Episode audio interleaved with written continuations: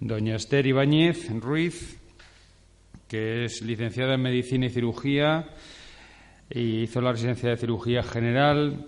Por lo que veo en su currículum le gusta mucho Inglaterra, ha estado trabajando en Inglaterra, además en varios hospitales. Y bueno, pues ahora trabaja, creo, en dos sitios, en Barcelona, uno en la Seguridad Social, ¿no? No, ahora no. Eh, con el doctor Jorge Pérez. Sí, Jorge, Jorge, pero... Terión, Vale. Centro Médico Terión. Ter- eh, Terión. Terión. Terión y con, y con Jorge, que es, que es compañero nuestro de la, de la asociación. Y bueno, pues eh, le dije que quería que viniera a, a darnos unos casos clínicos de cómo se puede tratar una patología tan grave como la que nos va a presentar Esther. Y bueno, pues él por problemas familiares no ha podido venir, ha disculpado eh, muchísimas veces porque le, hu- le hubiera gustado venir, pero hace ya meses que sabemos esto y bueno, pues aquí está su colega que trabaja con él y en la que nos va a presentar los casos clínicos alucinantes y ha traído los mejores. Así que adelante. Hola, buenos días. Bueno, pues como ha dicho, soy la doctora Esther Ibáñez y trabajo en la unidad de Oncotermia Barcelona, donde tratamos a pacientes eh, con cáncer con un tratamiento coadyuvante que es la oncotermia. Entonces, esta ponencia va dirigida a explicar exactamente en qué consiste la oncotermia, cómo funciona y a presentar eh, los casos clínicos. La oncotermia está basado en la aplicación de calor de forma selectiva sobre la zona tumoral. El tratamiento mediante la aplicación de calor en los tumores es un tratamiento ya muy antiguo que se remonta a épocas hipocráticas, donde se trataba el cáncer de mama con aplicación de calor y se obtenían mm, relativamente buenos resultados. Ahora, con la tecnología actual, con la nanotecnología, esto nos permite afinar muchísimo más en el tratamiento y conseguir pues, buenos resultados, como os mostraré en los casos clínicos. Se llama oncotermia nanotermia porque utiliza nanotecnología, es decir, actúa sobre nanopartículas directamente la emisión de las ondas. ¿Y cómo funciona? Pues la oncotermia nanotermia consiste en la emisión de una corriente electromagnética que se encuentra en el espectro de la radiofrecuencia y que se conduce a través del cuerpo. Es decir, al paciente se le coloca entre dos electrodos y la corriente electromagnética pasa a través de, todo el cuerpo, de un electrodo al otro. La cantidad de corriente que se emite en un electrodo tiene que ser recogida íntegramente por el otro, para estar seguros que realmente se ha obtenido el beneficio que buscamos. La corriente de radiofrecuencia pasa eh, especialmente por, o sea, por diferentes zonas a través del cuerpo según sea la impedancia, es decir, la resistencia. Por lo tanto, se va a desplazar muchísimo más fácilmente sobre aquellos tejidos que tengan una alta conductividad eléctrica. Para atravesar todo el cuerpo, las frecuencias deben ser siempre menores a 25 megahercios, si no, no lo podrían atravesar. Entonces, ¿qué se ha visto? Pues que el tejido tumoral tiene una mayor conductividad, bastante mayor que el tejido sano. Cuando emitimos esta radiofrecuencia, para obtener realmente eh, una potencia alta en el tratamiento y que obtengamos una subida de temperatura importante de forma selectiva, es necesario aplicarla con modulación. Modulación implica que se consigue un acoplamiento de las ondas electromagnéticas que emitimos. Acoplamiento quiere decir que todas entran acopladas y en la misma dirección, que no hay un movimiento errático o ale- o aleatorio, sino que van dirigidas todas en la misma dirección. Así se obtiene un efecto que se le llama taladro, que es muchísimo más potente que si se emitiera de forma normal. Aquí tenéis una imagen donde se ve cómo las ondas pasan a través de la matrix extracelular, porque es por ahí donde pasa la corriente electromagnética. ¿Por qué el tejido tumoral tiene mayor conductividad que el tejido sano? Esta es la pregunta importante. Pues porque en la matrix extracelular se encuentra una alta concentración de iones, de metabolitos de, eh, de metabolitos de la célula, que en el caso de la célula tumoral es muy alto por su intensa actividad glicolítica que ya es conocida. O sea, consume muchísima glucosa, degrada muchísima glucosa y genera una cantidad de electrones muy importante y superior a la célula sana. Por lo tanto, eh, la corriente electromagnética se va a desplazar preferentemente por la matriz extracelular de la zona tumoral y va a respetar la de la célula sana.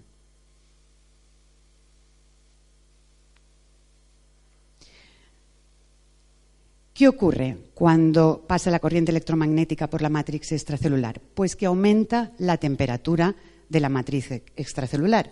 Al aumentar la temperatura se crea un gradiente entre el exterior y el interior de la célula. Ese gradiente de temperatura tiene un efecto sobre las proteínas de la, membrana, desnaturaliza las proteínas de la membrana y abre los canales de calcio de la célula, de la membrana celular.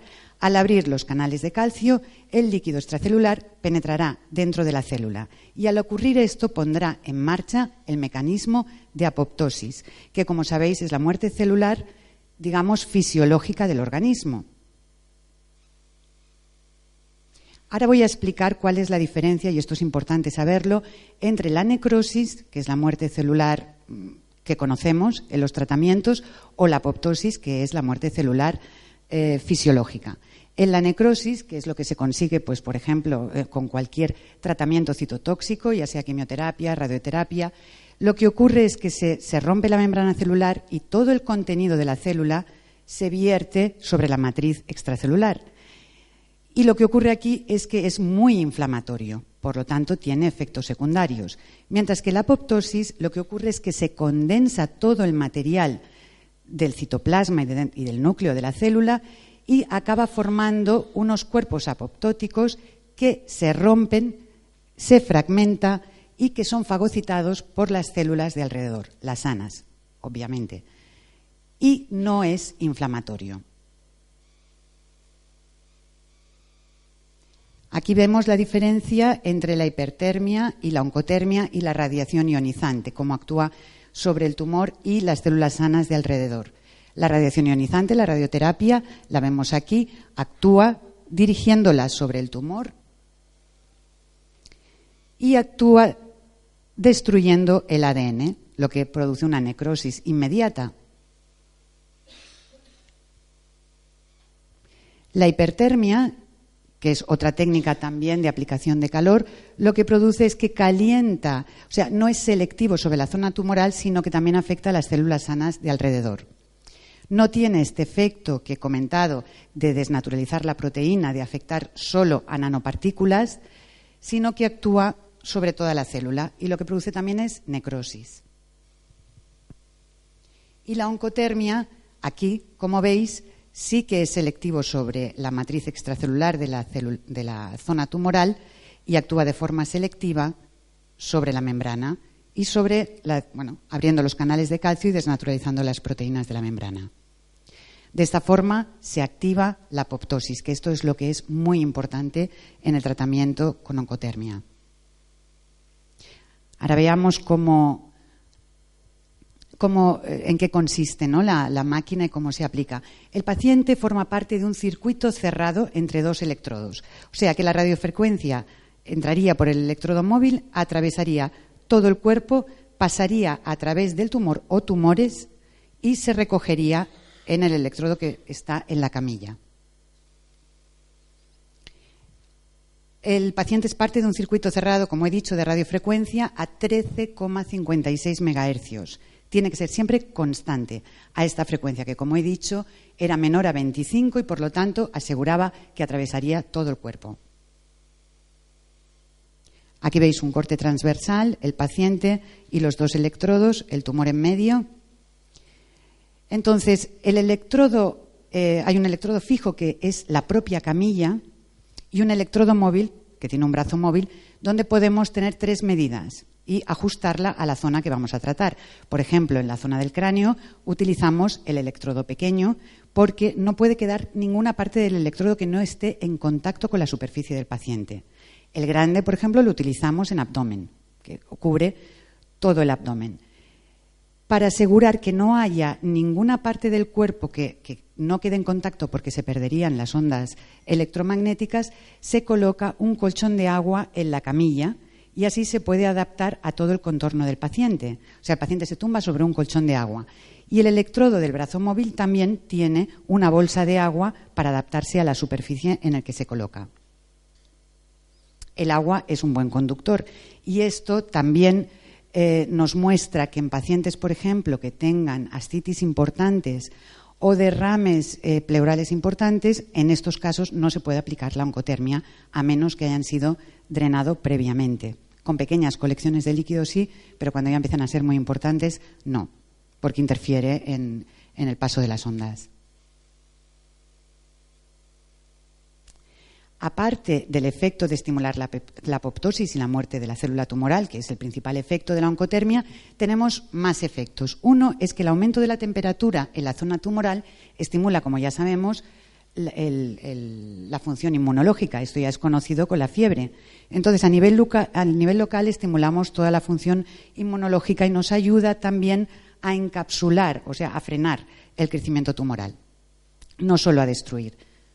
Por otro lado, el aumento de temperatura en la zona tumoral produce vasodilatación y al producir una vasodilatación llega mucha más sangre a la zona tumoral y aumenta la cantidad de oxígeno. Esto permite que haga sinergia con el tratamiento de quimioterapia, ya que al aumentar la cantidad de sangre que llega a la zona, aumenta también la cantidad de quimioterapia, que llega.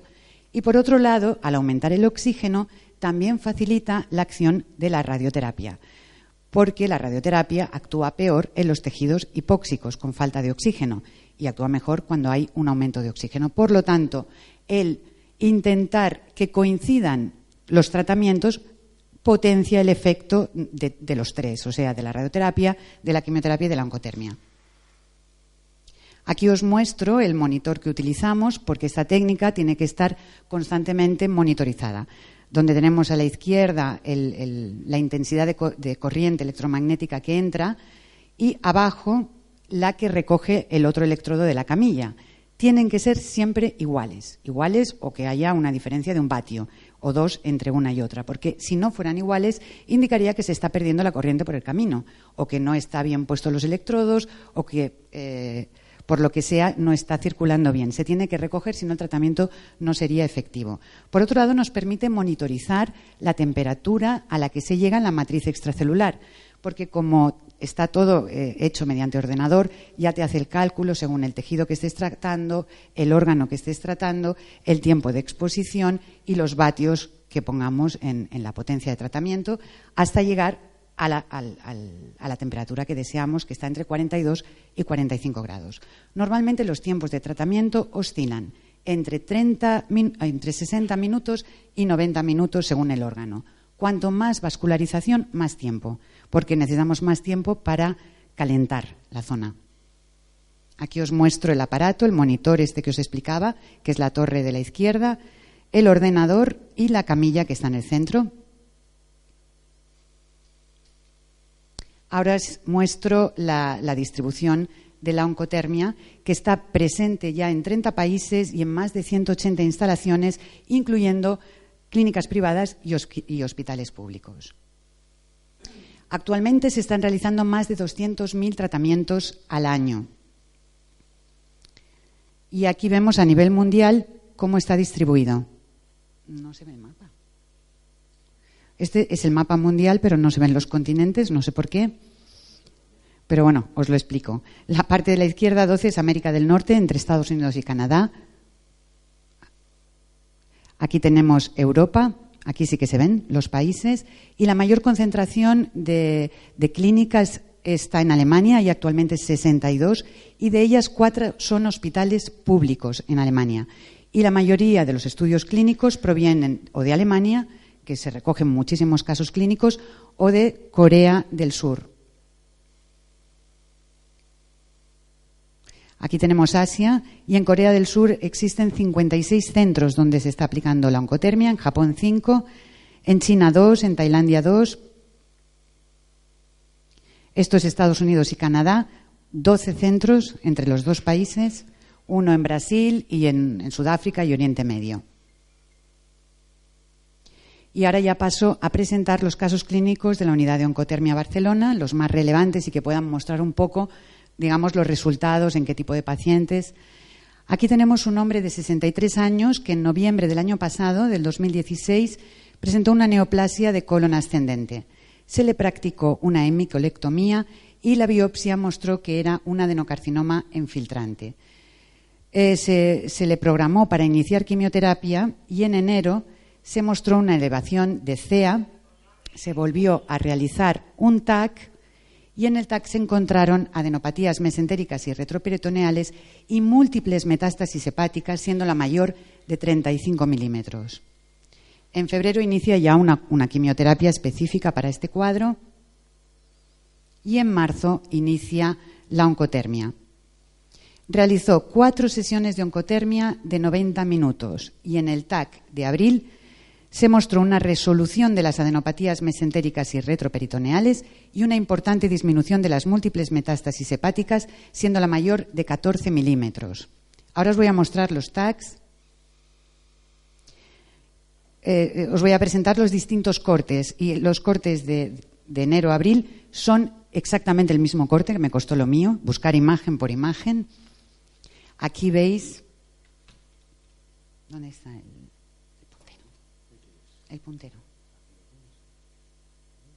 Vale. Esta es la parte superior. Y aquí, esto es la parte superior del hígado. Y aquí tenéis esta lesión hipodensa, que no sé si se aprecia desde el final. Una, una lesión, esta es la metástasis más oscura. Y aquí, en abril, ha disminuido muchísimo el volumen. ¿Me las pasas? La siguiente, aquí veis dos lesiones y aquí una solo. La siguiente. Aquí tenéis una, dos, tres metástasis que aquí prácticamente ni se ven. Siguiente. Aquí tenéis una grande y una mediana y han disminuido, aquí se ven las dos, pero han disminuido bastante de tamaño. Aquí hay tres y aquí hay una y estas ni se ven. Aquí una y aquí prácticamente ni se ve también. Aquí la tenéis. Aquí la lesión, aquí no se ve nada, en la otra. Bien, este paciente eh, que he mostrado el TAC de hígado ha seguido con oncotermia, ha llegado hasta 10 sesiones, ha seguido con la quimioterapia y ahora, a principios de octubre, le vuelven, acaba ya con la quimio y vuelven a hacer un TAC. El paciente se encuentra muy bien de estado general y esperamos que mm, se mantenga esta reducción o que vaya más. Siguiente paciente, mujer de 77 años que se diagnostica en marzo de este año un tumor de cuello de páncreas de 4 centímetros. Se hace biopsia en abril y es un adenocarcinoma de páncreas. En mayo inicia quimioterapia. En junio inicia con nosotros la oncotermia. Se hace 10 sesiones de oncotermia de 90 minutos porque páncreas necesita 90 minutos y en julio, cuando se repite el TAC, se encuentra que se ha reducido un 50%, lo cual para un adenocarcinoma de páncreas es mucho.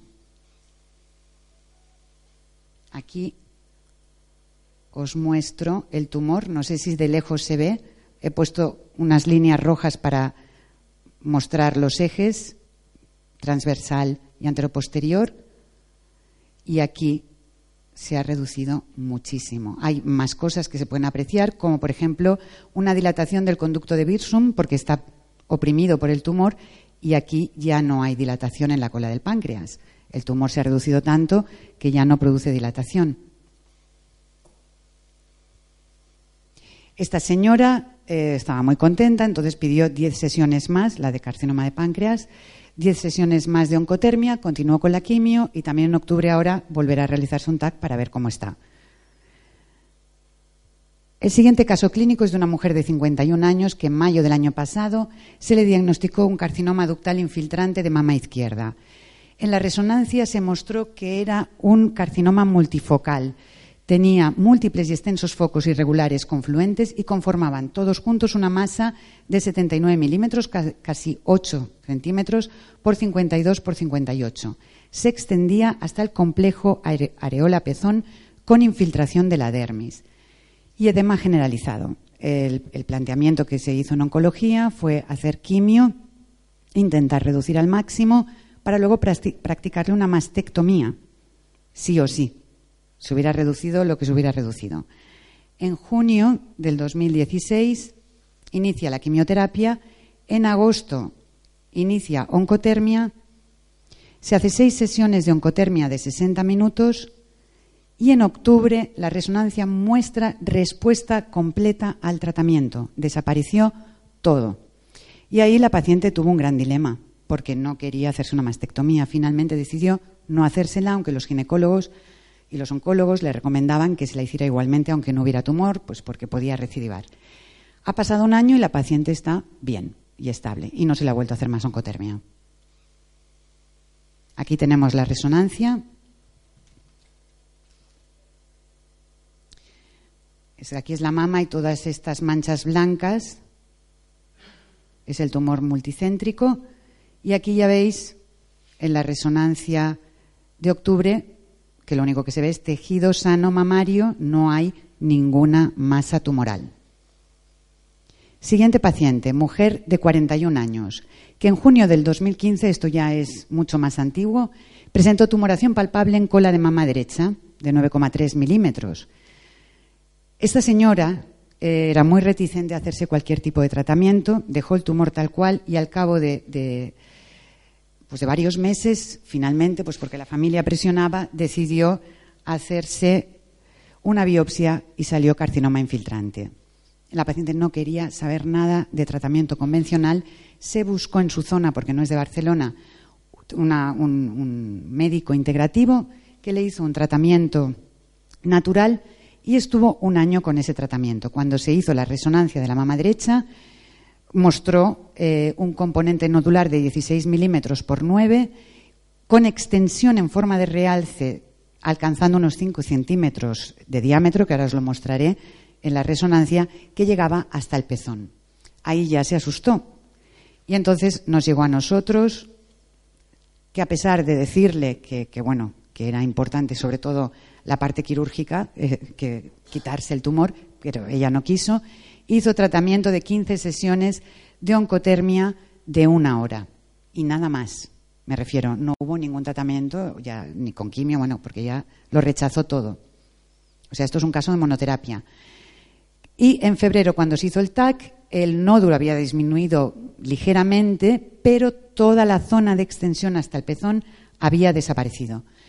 Yo que monitorizaba este tratamiento, cuando nos llegó, ella tenía una tumoración palpable mal definida en, la parte, en el cuadrante externo de la mama, y luego tenía todo un, conducto endurecido que llegaba casi hasta pezón. Después de cinco sesiones, cuando volvió otra vez, porque estaba fuera de Barcelona, cuando volvió otra vez, todo el conducto ya eh, eh, había desaparecido, no se podía palpar, solo se palpaba el nódulo que además estaba muy bien delimitado, ya no formaba parte, no tenía toda esa zona alrededor endurecida, sino que era como, una lenteja lo que, lo que podíamos palpar.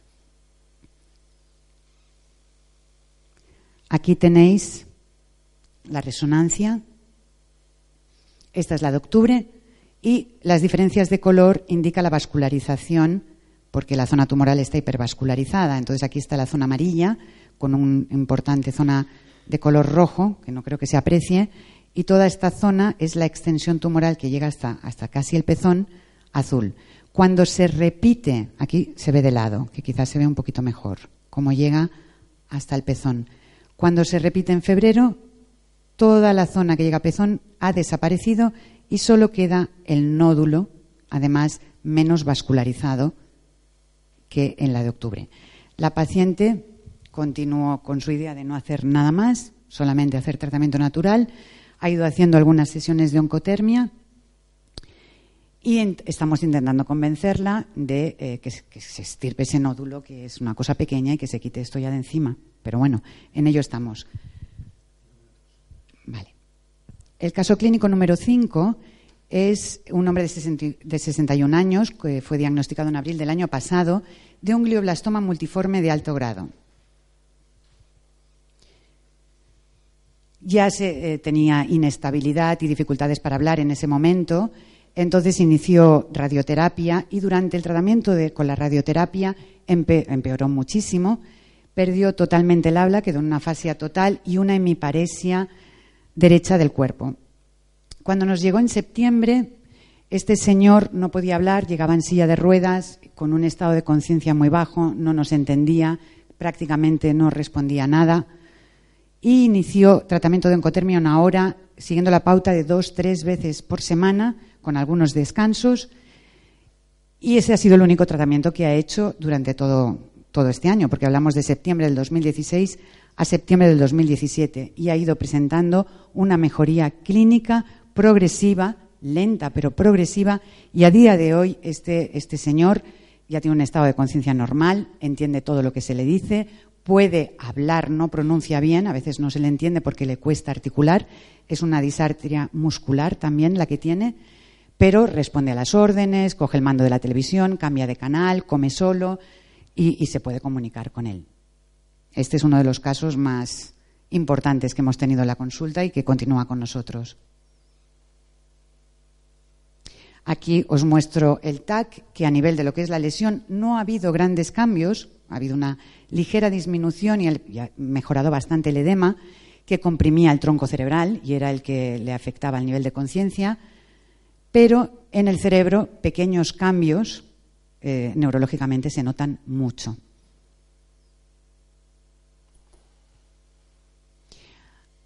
avísame del tiempo, porque ahora ya hay más casos, pero no son nuestros, que si no tenemos tiempo y preferís hacer preguntas.